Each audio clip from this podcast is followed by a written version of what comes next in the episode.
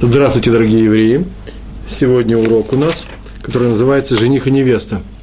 Такое название урока из цикла «Еврейское поведение». Понятно, что сегодня будем говорить не о поведении жениха и невесты, а о нашем поведении по отношению к жениху и невесте. Это очень важная заповедь. Э, она входит в класс тех заповедей, которые в целом мире называются хесед э, э, – делание добро, творение добро людям – частный случай заповеди «и полюби ближнего». То есть она сюда входит в эту заповедь «и полюби ближнего своего, как самого себя». Мы на эту тему, в принципе, все время и говорим. И это э, заповедь тем более актуальна, и урок это тем более актуальный. Не знаю, сообщал ли я об этом. У нас вот жених и невеста в нашем доме – это праздник сейчас у нас. Э, примерно три недели назад и Тарса, наша дочь, из тех, которые есть, по-моему, я уже говорил об этом, и в конце второго Адара, год високосный, да, значит, два Адара, у нас с Божьей помощью будет свадьба. Ну, значит, вот на эту тему я и буду говорить. У нас дома идет подготовка к свадьбе, и сегодня э, мой урок – это часть этой подготовки. Договорились, да? В книге «Шмот» написано в 31 главе 18 посук, 18 стих называется. Легко запомнить, почему 18 – это «хай», да, по-еврейски «хэт», «ют», э, «живой», э, «жизнь», «хай». Э, и так там написано – и дал он Моше, завершив разговаривать с ним на горе Синай, две скрижали. Сказано про Всевышнего, так написано. Вейтен ле Моше. Кахалато Бегар Синай. Я уже все прочитал на иврите. Вейтен ле Моше и дал он Всевышний Моше, Моисею, пророку нашему. Кахалато Бегар Синай в, при завершении на горе Синая его разговора с ним дал что он? Э, Шнейлу Хода Абрит – Э, две скрижали. Вот это вот слово кахилато, оно очень, оно очень непростое, это слово, и, и поэтому Раша обратил на него внимание, и так написано в наших медрашах, что написано слово во всех свитках Торы без буквы Вав после ламеда, должно быть кахи ла то, э, э, э, кахи должно быть, э, как во всех инфинитивах э, лихлот, э, лихтов, о, вы слышите, да? Также здесь должно быть кахи, лото. Э, этой буквы нету, наверное, это специальное есть указание на что-то, и Раша предлагает, это, э, предлагает такое прочтение, Драша, трактовка из Медрашей, на этот стих. Если читать, как написано, просто взять и прочесть, как написано, получится, к, к, как я и написал, прочитал сначала, кахилата, кахилато, э, через А, кахи, в данном случае это будет как невесту, к э, кала, как калато, тихо, как калато. Дал ему невесту, и дал он Муше ему невесту на горе Синай, когда предложил ему Тору, две скрижали, то есть Тору в данном случае – уподобляется невесте, а еврейский народ в виде Мошерабыну уподобляется э, жениху. И написано, есть такая известная книга, называется «Завещание раби Лезера своему сыну». Там так написано «Будь внимателен в выполнении заповеди веселить жениха и невесту в дни их свадьбы». Такая заповедь есть, особая заповедь. И он объяснил, ибо каждый, кто их веселит, тем самым, это очень важные слова – тем самым как бы принимает Тору на горе Синай, как написано о самой Торе, и дал ее Моше как невесту, как невесту еврейскому народу. И здесь есть две заповеди, отмечают наши мудрецы. Э, две заповеди. Первая заповедь э, – это именно веселить их, э, радоваться вместе с ними, радовать их главным образом. Почему? Потому что большая радость, считается, что и на небе сейчас это радость, когда жених вводит – под хупу свою невесту, будущую жену. А также вторая заповедь – участвовать в свадьбе. Не только тем, что мы приходим и участвуем тем, что кричим лихаем, э, то есть мы вообще предполагается, что есть еврейское поведение и не славянское, э, славянское поведение совершенно замечательное в своих положительных моментах, да, так вот, отрицательных моментов нету, ни горько не кричат, много чего не делают на свадьбе, а многое что делают, сейчас об этом поговорим. Так вот, участвовать в свадьбе, не на свадьбе только, а именно в свадьбе, помогать устраивать такую свадьбу, часто деньгами, э, помощью, э, сейчас говорят деньгами, да, помощью или просто участием в своей организации свадьбы. Например, устроить этот брак, есть так, такой институт – э, шутханим, э, шедух устроить, да, э, предложить э, э, двум людям, двум семьям, чтобы они обратили внимание друг на друга, и молодые люди, может быть, встретились и сказали бы, может быть, они подходят друг другу. Для этого делается серьезное выяснение, исследование, что за человек, что за семья – и так далее, и так далее. И после приобщего согласия э, встречаются уже молодые люди, чтобы, если они хотят встречаться, после чего, если они хотят продолжить это, э, э, это, эту встречу в виде брака, это будет брак и мазалтов. А если нет, то нет, ничего страшного, э, ничего не происходит, они просто расстаются, и все, после одного, э, одной-двух встреч. Об этом мы говорили. Есть специальные гмахи для того, чтобы помогать э, невестам из бедных семей – устраивать именно свадьбу. Это специальная заповедь. Так вот, называется заповедь Ахнасат Кала. Помощь по, в том, чтобы сделать свадьбу бедной невесты. Э, я так полагаю, что даже и богатой невесте тоже нужно делать свадьбу, тоже будет Ахнасат Кала. Другое дело, что связано с меньшим, с меньшим количеством мучений для родителей, когда есть деньги на свадьбу и на устройство, первое устройство – Э, молодых э, после того, как они поженятся. Есть очень много разных условий и очень много разных интересных э, положений. Например, когда женится, именно женится Аврех, Кол, Аврех Ешивы, если становится взрослым человеком, Аврех – это студент, который изучает Тору. Если он решил посвятить всю свою жизнь Торе, то он, наверное, и продолжает. И если хочет его тесть, чтобы этот человек продолжал учить Тору, Э, то он, наверное, каким-то образом берет на себя э, какие-то обязательства э, какое-то количество лет. Обычно раньше это было 7 лет, сейчас бывает, что и больше, 7 лет содержать молодых людей, если у него есть средства. Но не у всех такие средства есть, и поэтому приходится собирать деньги на такие свадьбы – и это очень большая заповедь. О чем мы сегодня и будем говорить. Главное – это помочь невесте. Эта проблема еще со времен Рамбама хорошо выписана. Почему у Рамбама, наверное, были деньги, тем не менее, он сказал, что это большие страдания. Для, для отца найти именно достойных э, женихов, достойных кандидатов э, в мужья своим дочерям. И многие помогают именно родственникам. Я обратил внимание – что американские евреи главным образом обращаются именно к родственникам, не к э, организациям в устройстве таких свадеб, а именно к своей родне, которая очень часто бывает, что и осталась в Америке. Я говорю про тех американских евреев, которые живут в нашей среде, здесь. И они не оставляют связь со своими, своей родней, они просто приехали сюда, здесь живут и соблюдают э, так же, как все остальные. Я про этих людей говорю. И они, как мне сказали, Э, э, без большого напряжения собирают деньги на свадьбу и на первое устройство своих, э, своих дочерей. Вот этому бы хорошо поучиться и русскоязычному еврейству. Нет такого навыка у русских евреев и даже у людей состоятельных именно помогать родственникам, родне, которые соблюдают Тору в устройстве свадеб. А это заповедь, которая сопровождает наш народ уже в течение это вот всего времени, столетия – и об этом сегодня как раз будет весь идти разговор. Э, город Горностайполь. Город Горностайполь, как я полагаю, это где-то в Киевской губернии, и там известный Раф Мортхейдов Тверский, династия Тверских, раввинов Тверских, это Тверский, это фамилия известнейшая, э, первый Раф э, Минаха Мендель Тверский был учеником и Бешта, и э, Рава из э, крупнейших раввинов в окружении э, Бальшемтова. Он дал начало династии чернобыльских раввинов, крупнейших раввинов. И э, они породнились в свое время и дали династию очень многим э, э, э, династиям в других местах, хасидским династиям.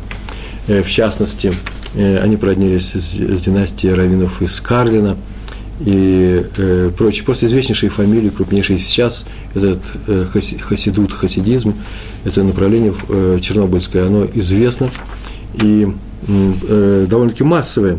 Э, в частности, вот я происхожу из семьи, которая приехала в Москву через Киев из Чернобыля. Чернобыльские хасиды были. Так у нас принято считать нашей семье, начиная, я слышал это от своего дедушки и от всей остальной родни. И вот Раф Мортхедов Тверский, крупнейший раввин, в конце прошлого века такая история произошла однажды, я ее выписал. Он очень не любил, когда его фотографировали в принципе, и сейчас очень многие хасиды почему-то считают, и слово почему-то это мое личное, считают, что без разрешения фотографировать нельзя. Возможно, так оно и есть. То есть сейчас это настолько массовое явление, что запретить людям щелкать своими телефонными трубками на улице невозможно. И э, раньше это было связано со многими трудностями, но так или иначе почему-то считалось, что зафиксировать лицо на фотографии или на, даже на просто на картинка э, без разрешения владельца этого лица считалось не очень хорошо. И он очень любил, когда его фотографировали, и тут ему сообщили, что один хасид из хасид, из окружения Рава Дова Тверски, Мортхе Дова Тверски, э, как раз э, у него есть фотографии э, Равина. Он его даже не столько вызвал, он сказал, чтобы передать ему, чтобы нужно их срочно уничтожить. Он был такой человек властный. А тот сам к нему пришел и объяснил, что он на самом деле, у него есть несколько фотографий, целая масса фотографий его, и он ими торгует, он их продает. И Хасид с удовольствием платит деньги за это, а, а ему деньги нужны на то, чтобы устроить свадьбу своей старшей дочери. У него нет денег. И когда Равин об этом услышал, он сказал, хоть мне это и не нравится, что так делают без моего спроса, но тебе даю благословение на то, что вот э, очень хорошо ты делаешь, и, есть моя доля участия в том, что я помогаю тебе на устройстве этой свадьбы, дал ему благословение. Я, единственное, что только вот я сейчас рассказываю, сам я подумал, как так можно снять незаметно человека без его спроса в конце 19 века, когда там какие-то магниевые вспышки были, там нужно было зама, замирать на полчаса, стоять. Э, не знаю, так это было написано. И это не критика, а просто такой физический вопрос у меня возникает. Да, как это возникло. Так или иначе, он дал это согласие, ему зачтется, он так сказал, выполнение заповеди – устраивать свадьбу невесты. В Шульхана Арухе, в его э, отделе, который называется ЮРД, 249 э, 249 глава, 15 раздел. Тут написано, что нет заповеди цдаки, вот таки много разных способов выполнения заповеди цдаки, дать человеку неимущему деньги, помощь то, так вот, нет заповеди сдаки выше, чем устро, устройство свадеб для бедных невест. Это самый, один из самых высоких, в Шуханарухе написано, самый высокий вид исполнения заповеди сдака. А тем более, э, как пишут комментаторы, на это место э, в Шурханарухе, тем более, когда человек устраивает, э, принимает участие в устройстве свадьбы сирот, тех людей, у которых нету, тех невест, тех женихов, у которых нету родителей, которые могли бы помочь им своими средствами. средствами. И на эту тему написал Марша, известнейший комментатор Талмуда, известнейший э, э, мыслитель и мудрец. Мы его читаем и сейчас, мы учим Талмуд. Так было сказано э, в Гемаре. В Гемаре это называется Талмуд. Трактат Шаббат, 31 глава. Первая страница, 31, 31 листа – там так написано. Слова известные, и стоит вообще даже их запомнить. И это именно в этом месте написано о том, что Рава сказал Рове, так сказано, да, или Рава, сказал Рава, что когда человек предстает перед судом, первый вопрос его задает ему несколько вопросов, в которых он должен как-то отчитаться, и э, судя по, по ответам, они проверяются, конечно, эти ответы, он будет каким-то образом судиться и будет к чему-то присужден. Первый вопрос, вел ли он свои дела честно на земле, то есть, когда он делал какие-то торговые операции, делал он их ли честно. Второй вопрос, учился ли он постоянно, то есть выделил, выделил ли, если это мужчина, выделил ли он Торе постоянное время в каждый день. И третье, занимался ли он заповедью «размножайся» про урву, так написано. Занимался ли он этой заповедью.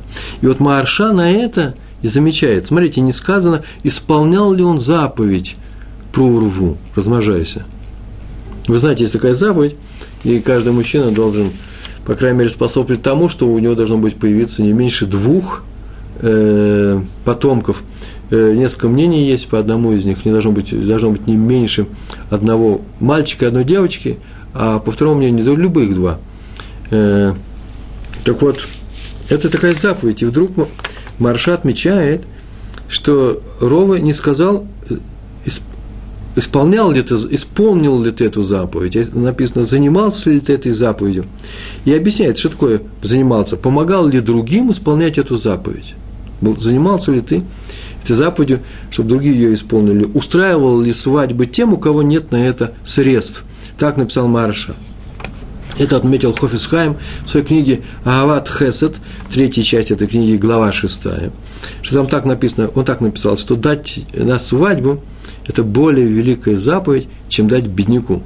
Ну, в принципе, это те же самые слова, что Шульханарух, только написано просто обычным таким понятным нам ивритом, что нет более высокой заповеди, чем да, это более высокое, чем просто дать бедному человеку, который просит у тебя деньги, дать деньги на свадьбу, ну, тем, кто нуждается.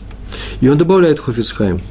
И э, даже не только сиротам надо помогать свадьбами, но и тем, у кого есть родители, они есть, не обязательно сироты, но они бедные, эти родители.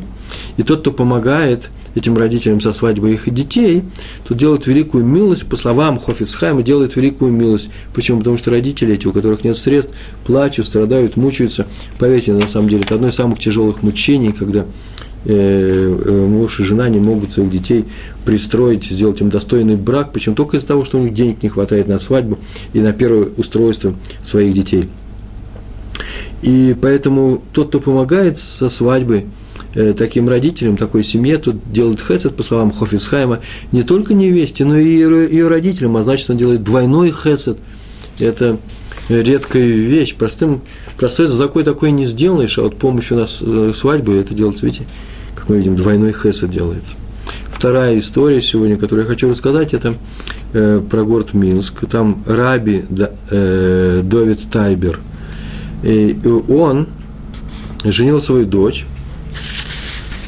решил женить свою дочь, подписал большие долги, взял на себя большое обязательство. Он был известный раввин, и пришли к нему два богатых еврея, и которые помогали общине, приносили деньги, заку заполняли этой общины Минской. Может быть, это весь Минск, а может быть, это только какая-то часть, там, где был Раун Табер. Раньше не был главный раввин города, такого не было. Такой появился, по-моему, по только в советское время. Главный раввин города. Ну, называли э, э, Раф э, Мазе раввином Москвы но он не был главным раввином Москвы, в Москве был несколько раввинов. Просто он был раввином центральной синагоги, центра, центральной общины. Э, в каждом месте была своя, своя синагога. И в Мариной роще издавна была своя синагога. И в Черкизово, где я жил, была на Лермонтовской улице, была своя синагога. Там можно было сказать, что вот раввин этой синагоги тоже раввин, московский раввин. Но вот, э, чтобы называться главным раввином крупного города, я там не знаю, э, железобетонска – Э, и южной частью, я не знаю, там полуострова Ямайка, по-моему, это э, странно. Э, ну, так вот такая вот э, данность, такая реальность, вот здесь у нас есть в Иерусалиме нет такого понятия главный район Иерусалима, главный район Брака. Есть главный район Израиля, но у него есть определенные полномочия. Почему так сделано? Откуда взялось это понятие? У есть первый в Ционе называется, да, э, просто признанный лидер среди сефардских евреев, но чтобы он получал звание главный раввин чего-то, такого не было. И сейчас, если я приеду в Нью-Йорк, если я спрошу, кто у вас главный раввин Нью-Йорка, такого быть там не может. Я еще понимаю, там главный район такой-то общины Бора-парк, или Чикагская община такая-то, или таких-то хасидов. А вот э, так, чтобы главный раввин, э, ну не знаю, э, Пенсильвании – даже стра- странно и смешно звучит. Так или иначе, это все было в Минске. Извините меня за это отступление. Ну, набол... считайте, что наболело. И, хотя да нет, не очень наболело, просто взял и отметил. Э, в городе Минске, у него были большие долги, пришли эти два еврея, которые помогали этой общине, и он им сказал, никогда раньше я не обращался к вам за помощью, с, за личной помощью, с личной просьбой, а вот теперь обращаюсь, потому что помогите, вот, пожалуйста, э, устроить девочку замуж, почему? Потому что долги большие. И он мог это сделать, почему? Потому что и Равин тоже может сказать, что помогите мне, пожалуйста, дать помощь Равину, это не значит дать взятку, как мы знаем, он э, человек не государственный, э, подарки разрешены, и раввины намного, э, многие раввины на этом, в принципе, и держатся, живут, я знаю, помогают состоятельные люди данного места, и общине помогает, и раввину. Это называется помогать общине для того, чтобы раввин у нее был.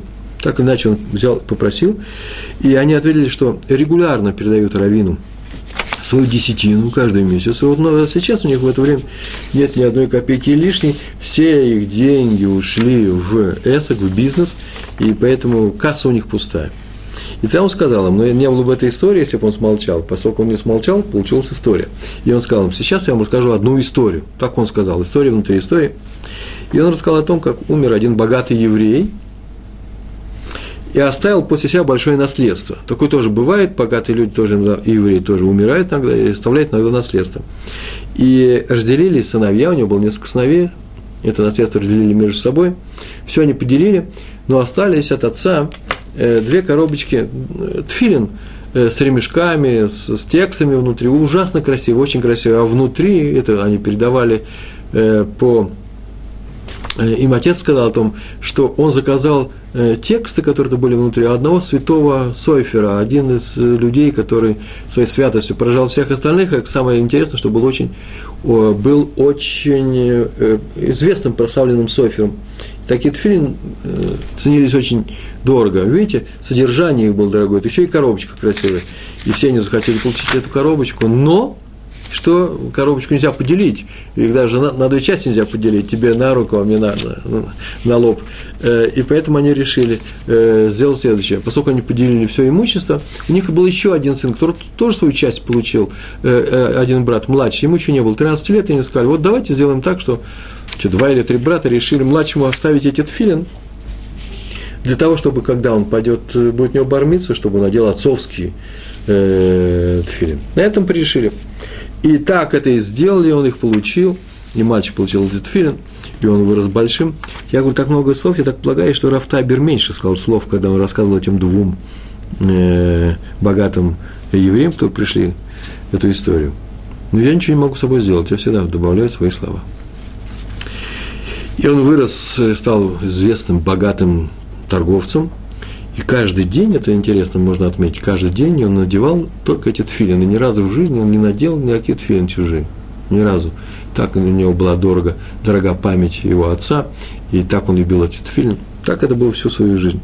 Но однажды ну, зимой ему пришлось поехать куда-то за город, так было написано, э, и взять, наверное, с заемщиков долги. Он был торговец, и то, что ему прочиталось, он поехал собирать по э, деревням и селам и уехал, наверное, собирался вернуться э, на следующий день, он уехал утром, днем, и переночевал в Корчме и собирался на следующий день вернуться, и всю дорогу, все дороги занесло снегом, нельзя было выехать, и делать было нечего, и он взял э, в той корчме, где он остановился, в постоялом э, двор там был еврейский, это в тех местах, где были еврейские постоялые дворы, и вообще все местечки были еврейские. И где-то в районе Припяти, там не было ни еврейских местечек. И э, он взял тфилин и э, наложил, э, да, э, чужие тфилин, попросил, ему дали их. И он собирался все вечером, уже к вечеру вернуться домой и успеть все-таки надеть свои тфилин, но ничего не успел, еще больше снега навалило, и вот только на следующий день он приехал. Так или иначе, такой случай с ним произошел. И вот прошло много-много лет, и умер он. Когда-то все умирают и предстал он перед небесным судом, судом, и там ему объявили, что уготовлен ему геном, ад. Почему? Потому что ни разу за всю свою жизнь он не надел тфилин. Ни разу. Как так не надел тфилин? А эти тфилин были не кошерные. Там были какие-то ошибки внутри, никто их не проверил, и поэтому все время, когда он их надевал, это ему не засчитывается.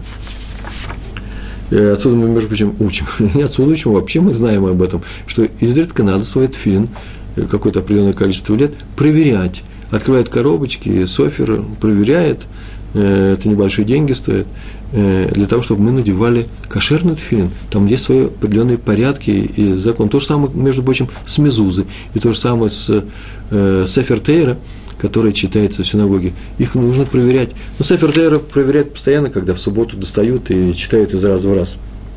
Каждую субботу. И, а многие отрывки читают э, Йом Шини, Йом Хамише, понедельник и четверг.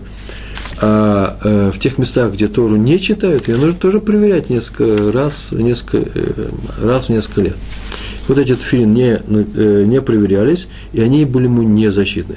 Потом сказали, нет, нет, сто минуточку, обнаружили, что нет, есть спасение. Почему? Однажды он таки надел кошерный тфилин, и это было, как оказалось, те тфилин того южного дня, когда он остановился в, чуж... в корчме на постоялом дворе, и поэтому он спасен от гигенома, так написано, в, так, так он рассказал Рафтайбер, э, именно при помощи этого. Так вот и вы, закончил он свою речь. У меня получилось длинно, у него было короче. Возможно, что все разы, то есть все, все случаи, которые, когда вы даете свою десятину, вам не зачтут. Все может быть. Почему? Потому что неизвестно, как были употреблены эти деньги. Вы это не проверяли. Э, мы на эту тему говорили в нашем, на нашем уроке э, про цдаку и десятину, чем это друг от друга отличается. Когда нужно знать совершенно четко и уверенно, кому идут эти деньги, а когда этого знать не надо. Так или иначе, может быть, вам это не зачтется. Так вот, со свадьбы дочери, со свадьбы э, невесты, это точно ваша помощь зачтется как самое правильное деяние с сдакой. С. И они после этого рассказа дали эти деньги. Третий сегодня рассказ про раби Хайма Хиския Амдини, Хиския Амдини, автор э, известной книги Аздей Хемед. Ну, тут проще все. История простая. К нему пришла одна алмана. Алмана, вы знаете, что это такое? Это не еврейская фамилия Алман, а это Алмана вдова. И сказала, что она делает ирусин. Ирусин, вы знаете тоже, что это такое. И приглашает на них Рава. Ну, я скажу, что Иерусин так называется э, среди сефардских евреев, по крайней мере, точно в Иерусалиме, среди литовских евреев, э, некоторое такое действие, которое связано с тем, что объявляется, не только объявляется э, ближайшая помолвка, или как называется – объявляют молодого человека женихом, а ее невестой, а еще и говорят о свадьбе. Э, в принципе, здесь есть несколько вещей, когда молодые люди решили устроить брак, для этого делается некоторое творим некоторые заключения о том, что есть такое решение, после чего у литовских евреев это так называется, у хасидов это называется несколько иначе, используется слово эрусин – Э, это и есть помолвка. Но ирусин здесь не происходит на самом деле, то, что в Талмуде называется. Ирусин – это когда мужчина посвящает себе женщину тем, что дает, например, ей кольцо или дает ей ктубу. Есть несколько таких способов посвящения женщины себе в жены, э, по крайней мере, теперь она запрещена всему миру. Теперь, если она хочет разойтись, если у нее почему-то остуда пала между ними, то придется писать гет, развод. Но После Иерусин, так было во времена Талмуда, э, невеста еще не уезжала из дома своего отца, а еще жила там э, по некоторым причинам, в течение года, может быть, и только потом, через год, он ее перевозил торжественно, тоже был праздник, это назывался праздник Несуин, свадьба – он перевозил свою жену, в принципе, она была его жена, она была ему тоже, в принципе, э, запрещена весь этот год, но он ее перевозил к себе в дом, вводил как хозяйку через хупу, а, э, он ее ввел в хупу, это называлось несуин. А у нас сейчас все это совмещается одновременно, и ирусин делается, и кедушин, вообще-то кедушин называется еще общим одним словом, когда дается кольцо, э, бьется тарелка, помните, зачитывается ктуба и так далее. Ирусин – это когда объявляют, в данном контексте, объявляют что э, молодой человек и молодая женщина, они теперь э, жених и невеста, и скоро у них Мазлтов будет хупа. И вот он сказал, что это Алмана, вдова, сказал, что они делают ирусины, приглашает на них Рава, Равина. А он спросил, где будет все это происходить? Ну, обычно зал снимают какой-то.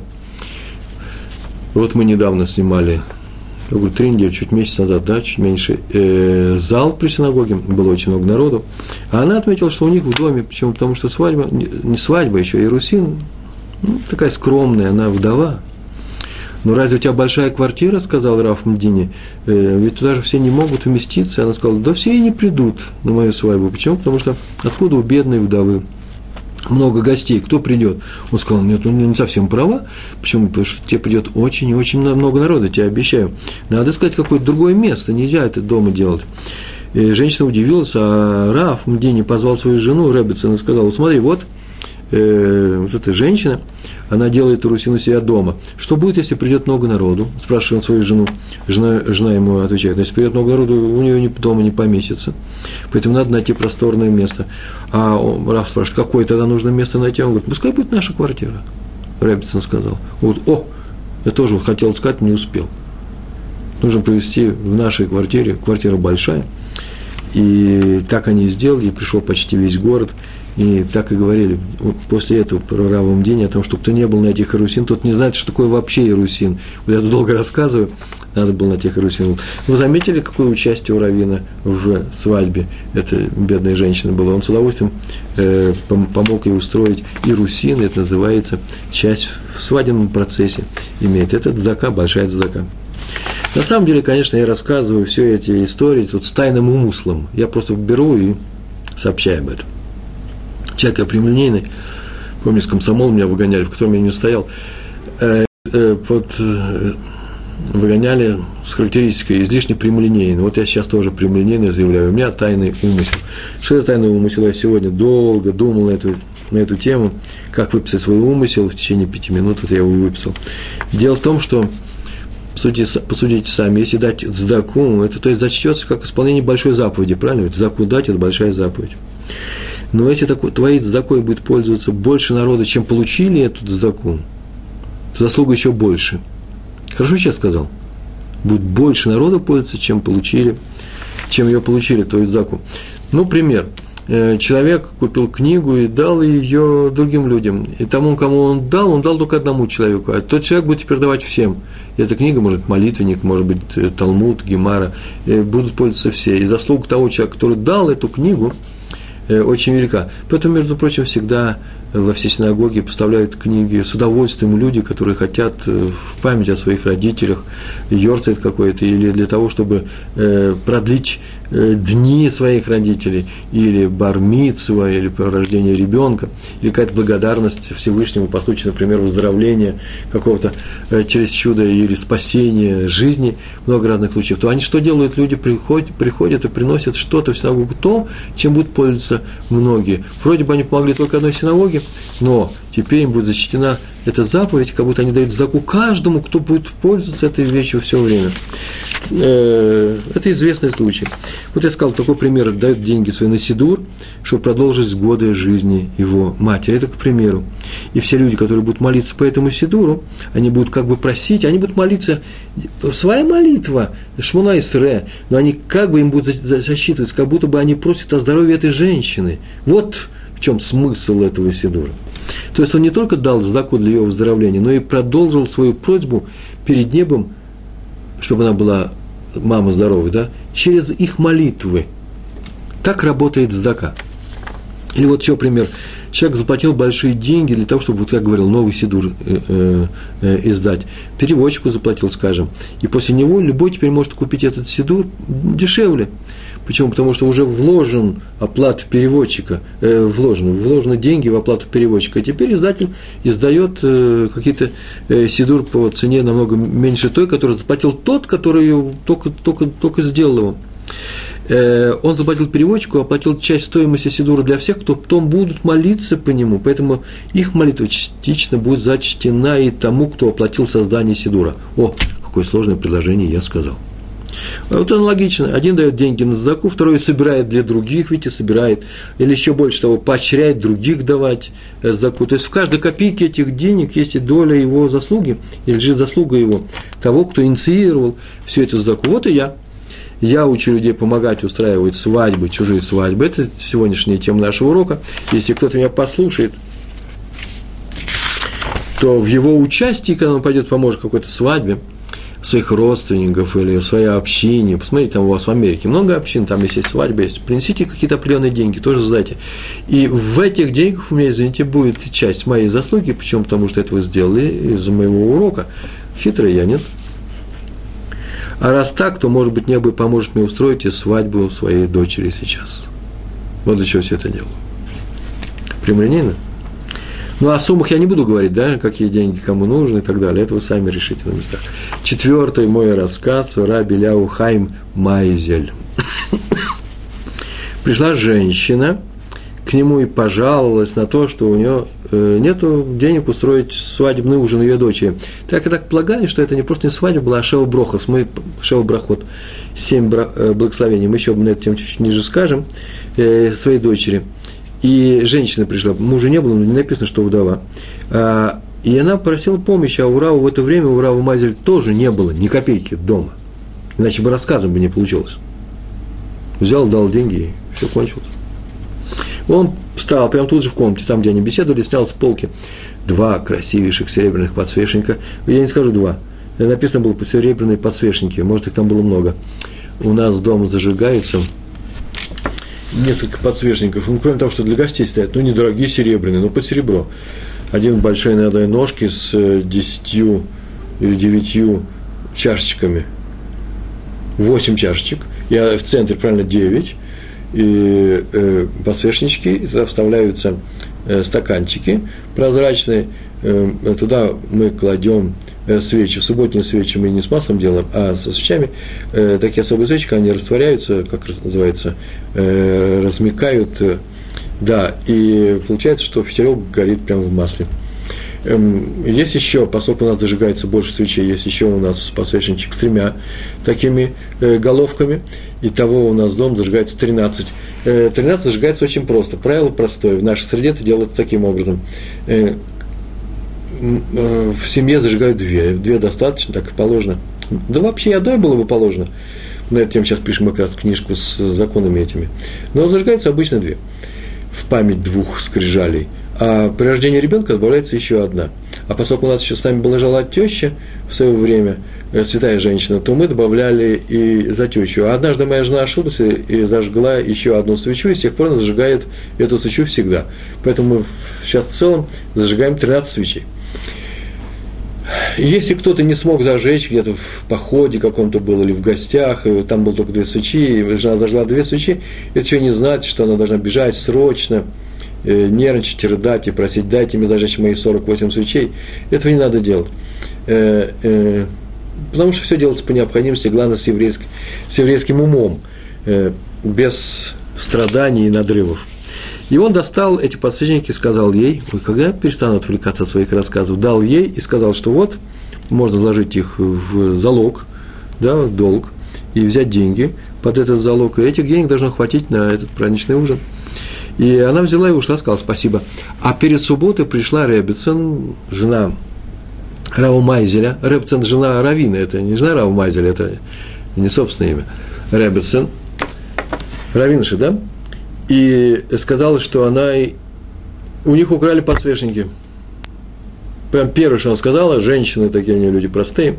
И он сказал, ничего они не украдены, э, они просто э, отданы на время, они сейчас выполняют великую заповедь устройства свадьбы, э, эти подсвечники.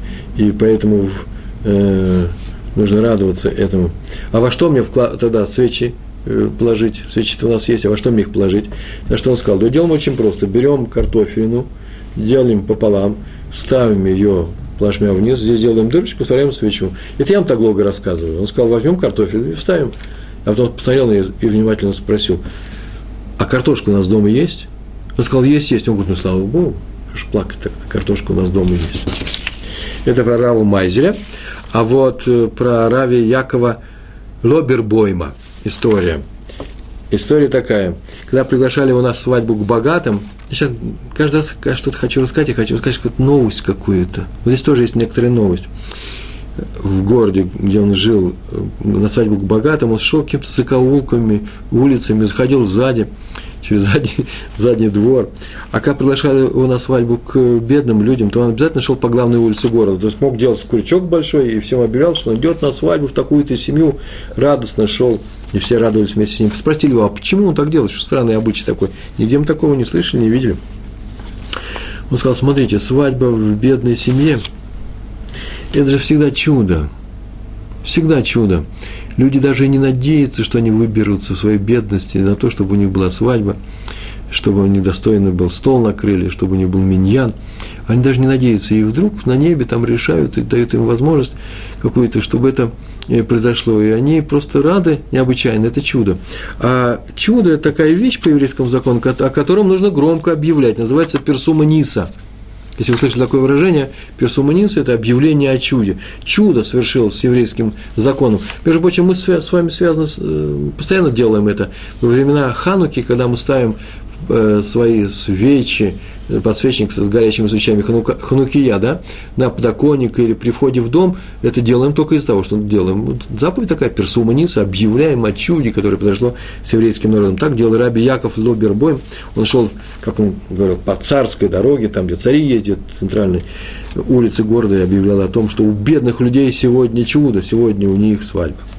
Так он принимал участие в этой свадьбе, было, засчитывался ему как дзака.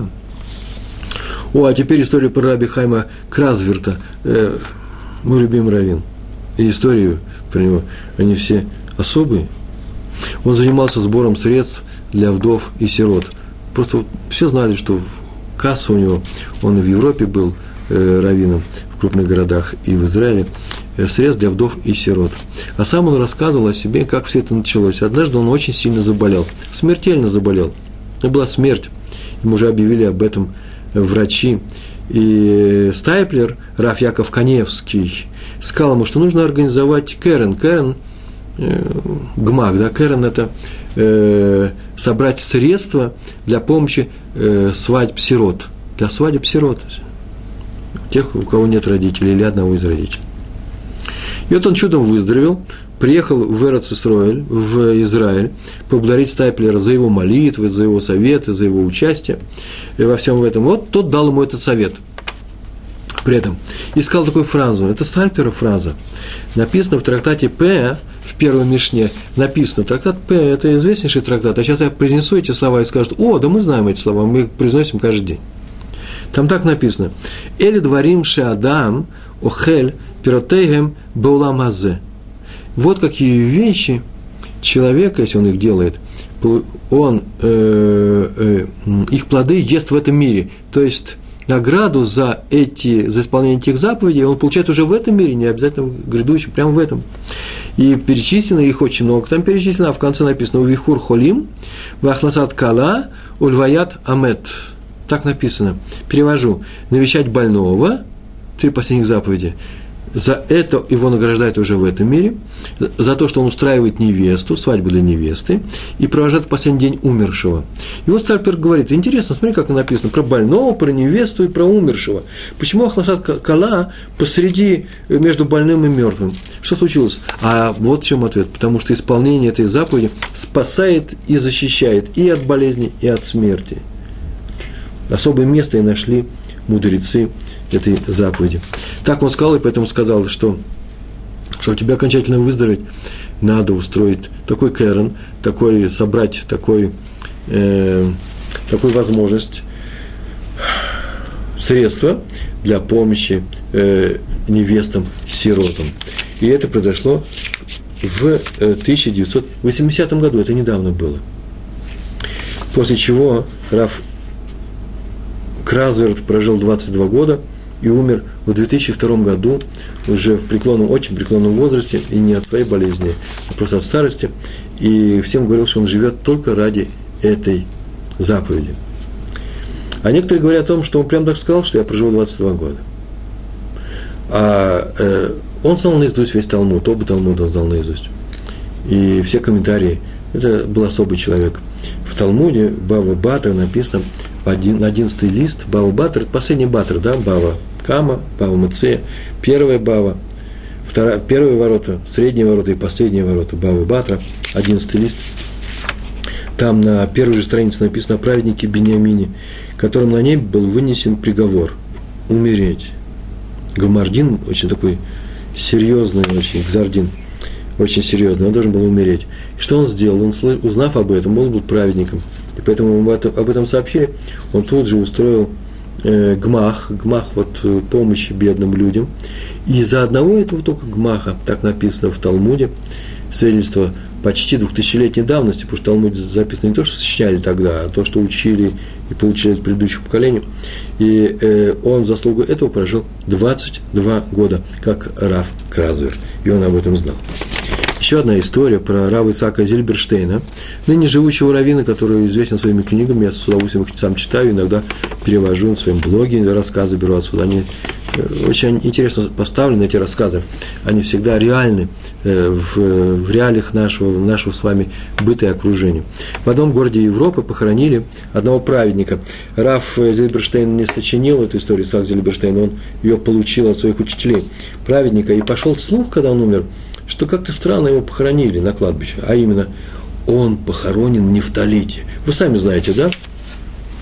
У многих народов, э, европейских народов, хоронят в саване, а саван это взяли просто от... Э, это талис э, еврейский. Все видали и все знают еще до появления христианства в Европе, что евреи хоронят своих умерших завернутыми тела в талит. Мужчина в тот талит, который он молился всю свою жизнь. Так вот, об этом человеке говорили, а он в талите не похоронен. Откуда это пошел этот слух? Почему? Кто сказал? Никто не знал. Ну вот, много лет прошло, как-то разговор, разговоры, никто толком ничего не знает. Ну, странный разговор, подумаешь. Много чего говорят странного. Хотя нехорошо говорить странное, да, слухи это не очень хорошо. И было наводнение, так какой-то случился какой-то какой физический катаклизм, и смыло край кладбища, и нужно было срочно перезахоронить людей, которые там были, открылись, и начали их перезахоранивать, захоронивать. Э, Лисадер Э, начали все приводить в порядок и видали, что действительно тот был похоронен в Нефталите. Больше того, мало того, что он был похоронен в Нефталите, он был похоронен в монашеской накидке с капюшоном. Христианская одежда, монашеская из монастыря. Стали выяснять, в чем дело, оказалось, что потом нашли этих людей, Хевра Кадиши. Хевра Кадиши – это люди, которые хранили его. И они сказали, что вообще-то этот э, что оказалось? Что вообще этот человек был известный человек, известный праведник в этом городе, и он заведовал кассой, взаим, э, кассой помощи по устройству э, свадеб для невест-сирот. И однажды он пошел по городу и собирал деньги для одной э, сироты – чтобы устроить эту свадьбу. Проходя по городу, денег никаких он не нашел и впал в полное отчаяние, что такого еще не было ни разу. И э, встретил группу, лайцаним написано, э, людей пустых, клоунов. Ну, таких людей, которые состоятельные и в то же время насмехаются над всем. И они сказали, о, святой человек у нас идет. А наш, э, тут ему объяснил, что свадьба очень важна, и помощь свадьбе им зачтется. А раз она важна, чем ты можешь э, своим пожертвовать? Я пожертвовал всем, мне нет ничего. А вот одень на себя монашескую рясу и пройди по всему городу с открытым лицом. Вот если ты это сделаешь, мы тебе оплатим всю эту свадьбу. Он тут же скинул свое пальто, в чем там фраг, одел эту рясу, прошел через весь город, не стесняясь, и они заплатили ему эти деньги.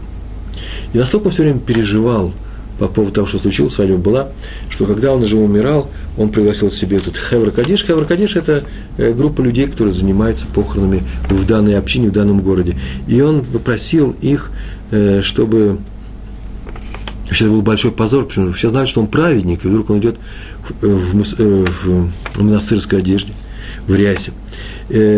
Он попросил его вот в этой рясе его и похоронить. Она с ним была всегда – просил, и объяснил, чтобы в заслугу за тот позор, который он испытал во время ради устройства этой свадьбы, он мог выстоять на суде. Не за выполнение заповеди, а за тот позор, который он испытал, когда он шел в этом.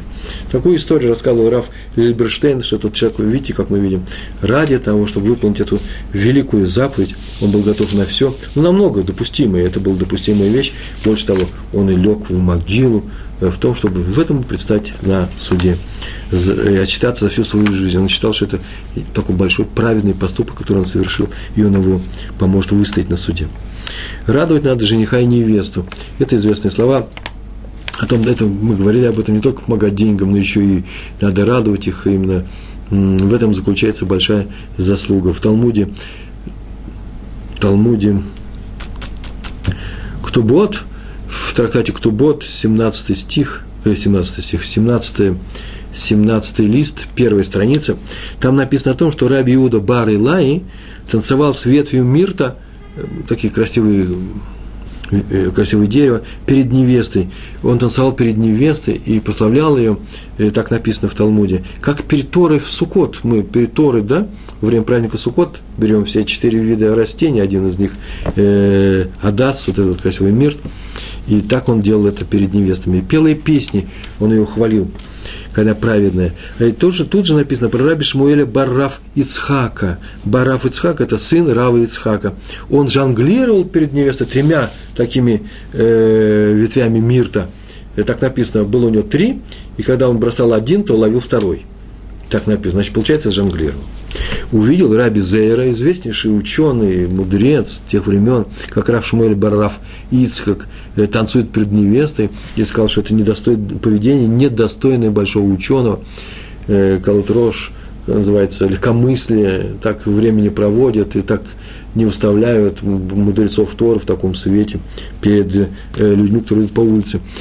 Ты сказал, он сказал, не написано, как, какой у него был ответ, э, что ответил на это Раф Шмуэль Бараф Ицхак или его окружение, а написано, что когда умер Раф Шмуэль, он умер, Бараф Ицхак, он умер, то спустился с неба столб огня, а? так написано в Талмуде, и встал между ним, ну, он был мертвый уже, э, и теми, кто пришел провожать его в последний путь, э, Левоя, кто пришел на похороны – и написано, что известно, что такое происходит один раз в сто или даже в 200 лет с, пол, с полными праведниками. Раби Заир увидел этот огонь и сказал, что это все произошло из-за того, что Рав Шмуэль танцевал с миртом в руках перед невестой. Так он усилил жениха и невесту, что ради этого было показано, именно в этом была его полная праведность, что было отмечено самим небом, чтобы увидели все окружающие люди. И поскольку невеста уподоблена Торе, то считается, что тот, кто участвует в свадьбе, тот, кто веселит э, невесту э, и жениха, тот, кто достоится получить Тору. То есть, если ему она трудно дается, или его детям трудно надается, или нет такой возможности в данной местности, то тот, кто помогает невесте, с, э, или просто веселит, или помогает со свадьбой, считается, что тому будет э, э, тот удостоится и получить саму Тору, как таковую, как, мы, как это сделали мы на Синае. Надо радовать жениха. Вот что произошло однажды с Гаоном. Такая история пришла. Он, написано, он пошел в Галут, Голус. Галут, это значит, вышел из своего родного города, город его был Вильна. Он, да, я говорю сейчас про Гаона Ильяу Цадик из Вильна. В молодости, в молодые годы он пошел, по, вышел, был, ходил в народе. И пришел в один город, попал там на свадьбу, и сел среди бедняков. Никто его там не знал, никто его не видел. И в это время, оказывается, пропала какая-то ценная вещь. Не написано, что украшение, еще что-то. Ничего этого не было написано. И подозрение пало на незнакомого еврея, вот на Гаона. То пришел сидит сбоку, и люди там были простые. Это свадьба еврейская, никто не пил, водку не пил, никто не, рал, не, не дрался, не, не, не ругался, ничего этого нет. Но один человек невоздержанно закричал – чтобы ему, чтобы он вернул эту кражу. Верни сейчас же. А он молчал. Посмотрел, только молчал. Второй схватил его даже за руку и поволок его к э, с того места, где они сидели, где-то у входа, наверное, поволок его к жениху, там стол, где сел жених, и сидели рабаним, мудрецы, и закричал, вот, вот он украл. А Гаон снова молчал, он молчал вообще. Потом он сказал о том, что он молчал, потому что он знал, кто украл, чтобы его не позорить. Я не хочу сказать, что нужно все молчать, если ты знаешь э, кто сделал плохую вещь, чтобы такать ему, и чтобы э, тот человек не исправился. Но он просто не хотел позорить его при всех. Давайте такой компромисс сделаем. Это рассказывать не, не об этом ведь, да? Когда нужно молчать, когда перестать нужно молчать. Он молчал, потому что он знал, кто это, и не хотел позорить его при всех. И да, третий человек, один обозвал, второго приволок, а третий его ударил, Гаона. Гаона, Вильнюсского Гаона кто-то ударил. Ужас какой, вошел в рассказ – и Гаон упал рядом с женихом, больно стукнулся о стену. Тихий ужас, все происходит, он молчит. И вдруг он взглянул наверх, посмотрел и увидел, что все смеются. И жених тоже смеется. И вдруг Гаон так сказал, рассказал об этой истории, говорит, я успокоился, я вдруг понял, как хорошо. Вот я и повеселил жениха. Есть такая заповедь веселить жениха и невесту. Я сейчас сделал много при помощи своих страданий физических для того, чтобы радовать жениха. Все так было сделано на небе, чтобы я устроил эту, э, выполнил эту заповедь. Рассказ приведен от имени Раби Зеева Эдельмана. Тут у меня есть некоторые вопросы к этому рассказу были бы, но этот рассказ известен. Между прочим, вы заметили, я сейчас сказал, что привели его к жениху, а где невеста в это время была? Ну, мы знаем, что известен запрет на совместное веселье мужчины и женщин вообще – я сейчас не скажу ничего такого острого, да, такого резкого, такого ортодоксального. Вы знаете, куда вы пришли, вы знаете, что у нас за сайт, вы знаете про таких евреев, которых есть все веселье, чтобы не было глупости в голове всегда делается на двух половинках. Сама свадьба так делается. Мужчины сидят в одном зале, женщины в другом зале, сидят, веселятся вместе, и музыка одна и та же. И когда Равин дает речь Дороша, то и женщина это слушает. Но э, э, пляшут девушки отдельно, а э, молодые люди, мужчины пляшут с женихом отдельно. Ой, на эту тему вообще сама свадьба, сама по себе многое можно рассказывать. Э, есть еще такая вещь, как данс, рэбе данс, э, когда раввин, некоторые раввины выходят и танцуют, иногда с, с невестой, приводят ее, есть такой обычай у некоторых хасидских кругов, а когда была свадьба моей старшей дочери, и выходила она замуж за э, молодого э, человека из известнейшей, из известнейшей Ешивы, Равина Пильца, то Раф Пильц настолько по-особому устраивает танец, как он это делает, как он идет по кругу, как он выбирает себе молодых людей, которых ставит в центр, что это просто само действие, само по себе действие необыкновенное. Но все это происходит на мужской половине. Вот почему я все это рассказываю. Как-нибудь нужно будет все это описать, на блоге, может быть. Так вот, э, надо делать раздельные залы. И там, где вместе веселятся, вообще считается это не очень хорошо. Раби Иуда Цитк, Цатка, у нас осталось с вами э, чуть меньше пяти минут, э, четыре с половиной, э, ему сообщили однажды, что в их квартале собирается, собираются провести свадьбу, где жених учится в Ешиве, он Йоре Шамаем, и Э, а его родственники затеяли совместные танцы. Там будут танцевать все вместе. Раф тут же передал жену, что, э, жениху, что передай всем, что я к нему приду э, на свадьбу, если у них совместных танцев не будет. Все обрадовались. Среди Сфарадим Равцатка это был один из самых больших, с большим уважением, э, руководитель Ешивы э, Парат Йосеф, и поэтому э, сделали все, чтобы он пришел, и поэтому не было ничего совместного. Видите, он только тем, что пообещал прийти, и этим, а ему не было ни времени, ни здоровья, он же был очень старый человек, э, только для того, чтобы все люди, и не было нарушения. Общее правило такое. Если из-за митцвы будет нарушение, если из-за выполнения митцвы будет нарушение, совершенно железное нарушение будет, то надо отказаться от митцвы. Правило такое.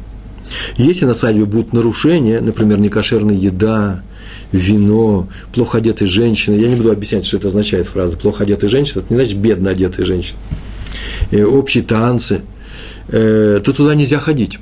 Э, такой еврейский закон. Э, а раз вы пришли на мой урок, то вот и слушайте. На других уроках, может быть, что-нибудь будет другое. Это такое правило есть. Вообще, надо выполнять заповеди. Нужно все это выполнять с умом. Например, нельзя идти на свадьбу, где будет прицуд называется, да, где будет совместная радость. А с другой стороны, например, одному человеку запрещают, отец запрещает ходить в синагогу. Что теперь делать? Если пойти в синагогу, то это будет же нарушение – Какое нарушение? Человек нарушил заповедь э, любить своего отца. Значит, нужно что сделать? Э, надо мирно надо сделать. Зачем человек идет в синагогу? Для того, чтобы приобщиться к Богу, чтобы быть вместе с евреями.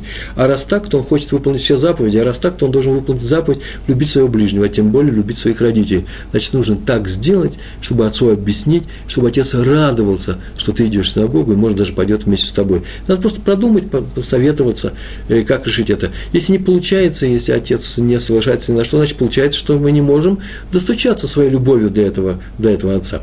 А это наша задача. Сделать так, чтобы мы в синагогу пошли, чтобы отец от этого радовался. То же самое здесь. Мы нужно пойти на свадьбу, и в то же время, чтобы там не было никаких нарушений. Э, ну что еще? Раби Исхак Блазар, он вся участвовал во всех свадьбах, куда его приглашали, вел себя как юноша. Я просто, мне уже времени не хватает, остается одна минута. Но самое интересное, так сказать, Раф Исхак Блазар, старый человек, всегда танцевал на столе не как клоун, он, это не так было, но он радовался вместе с ними. И также он себя вел на свадьбе своего друга, Рауна в Амстердама.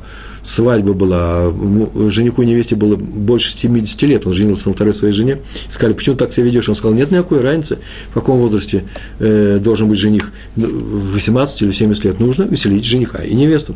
Кстати, между прочим, вторую свадьбу всегда устраивают немножко скромнее, чем первую. Ну, про Шева Брохаса так не успел сегодня рассказать, эта свадьба называется, длится 7 дней, 7 Хаим Брохас. И Раби Гидалин Шор, однажды его пригласили на свадьбу, он был очень старый и больной, все равно пришел, чтобы сказать слова Торы. Он сказал, есть заповедь для евреев присутствовать на свадьбе и радовать жениха и невесту. Для этого приносят подарки, потому что подарки радуют жениха и невесту. И в то же время мы говорим семи брахот, который мы произносим, семь брохос, шеу брохос, произносим мы самые хатан векала, так мы говорим. Всевышний радует э, жениха и невесту. Тут про Всевышнего сказано, он тоже радует жениха и невесту. Но чем он радует, какие подарки он приносит? И Раф Гидалия Шор объяснил, оказывается, он радует их тем, что прощает их все прежние грехи все проступки, которые они совершили до этого времени. Они начинают новую жизнь, новую семью и новую жизнь тем, что они чисты и безгрешны. И это известие не может их не обрадовать. На этом мы с вами сегодня э, э, завершаем. Мы сегодня получили большой урок, участвуем в свадьбах, в кошерных свадьбах, э, стараемся вести себя по-еврейски, и Всевышний нас будет радовать тем, что будет с нами вместе принимать участие во всех наших радостях, во всех наших весельях, во всех наших свадьбах. Большое вам спасибо. Мазальтов. Всего хорошего. Шалом, шалом.